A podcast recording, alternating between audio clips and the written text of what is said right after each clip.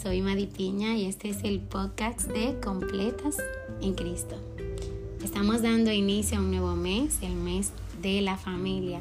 Sabemos que hoy día el éxito es más importante que levantar una familia que agrade a Dios.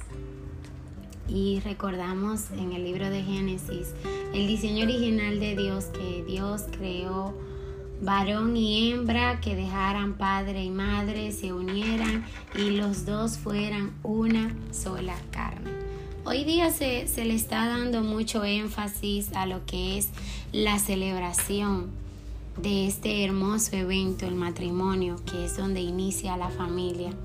Pero no queda solamente ahí, en ese día. Muchas veces creemos que es solo ese día, pero la realidad es luego al día siguiente. Ahí inicia un nuevo estilo de vida al cual Dios nos llama y también al cual ya nos comprometimos. Y ahí es donde está el hermoso punto de detalle y es asumir ese nuevo compromiso el cual nosotros decidimos el día anterior con mucho ánimo, mucha emoción y ahora es llevarlo a cabalidad y es de representar una historia de amor única, preciosa.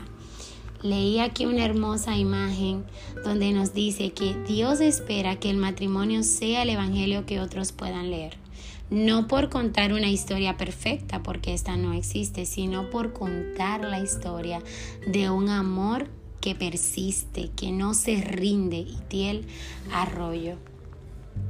Y cuando vamos y buscamos el concepto de, de la familia, sabemos que la familia está en el centro del plan de Dios para la felicidad y el progreso de sus hijos.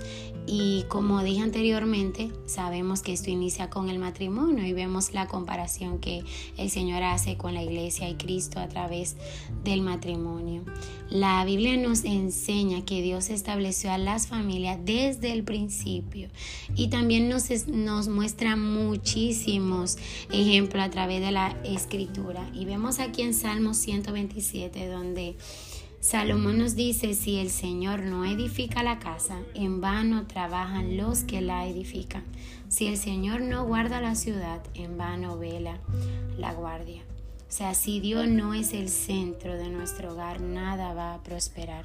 Ese hermoso diseño, ese hermoso plan de Dios que tiene trazado para nuestra familia, no, no va a prosperar si Él no es el centro de nuestro hogar, si el centro de nuestro hogar es nuestro desarrollo propio, individual, mi éxito y no apuntar mi familia a Cristo y que sea una familia exitosa en Dios, entonces no va a prosperar. Sabemos que en esta cultura postmoderna todo nos está enfocando es al empoderamiento eh, como mujeres al empoderamiento como mujeres, al hombre, el éxito, eh, ganar bienes, obtener muchos bienes, crecer, esas herencias, etcétera, etcétera, lujos, viajes. Todos queremos eso en un momento, pero no es lo principal.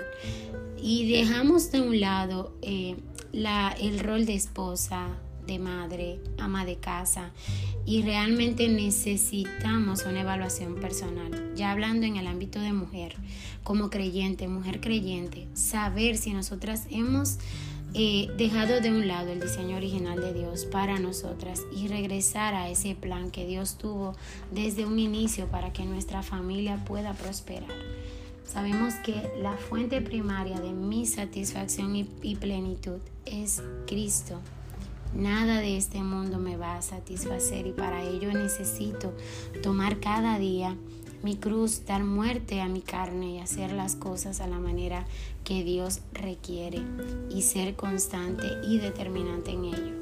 Nuestros hijos son bendición. Hoy día nos los presentan como una carga, como un obstáculo en mis metas, pero no. La palabra de Dios nos dice que son una bendición. Aquí mismo adelante dice, un don del Señor son los hijos y recompensa es el, el, fruto del vientre. Como flechas en la mano del guerrero, así son los hijos tenidos en la juventud. Bienaventurado el hombre que de ellos tiene llena su aljaba. No será avergonzado cuando hable con sus enemigos. En la puerta. Nuestros hijos son una bendición, no casualidad o piedra de tropiezo en el camino de mi éxito son una bendición y debo, necesito la ayuda del Señor para yo apuntarlo a la dirección correcta y es solamente a través de la palabra y oración que yo puedo saber hacia dónde yo debo apuntar a mis hijos.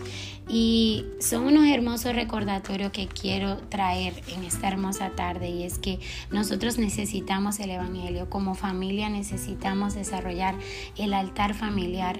Eh, hoy día se ha perdido esta costumbre de tener tiempos a sol en familia meditando en la palabra por tantas ocupaciones, el exceso de pantallas.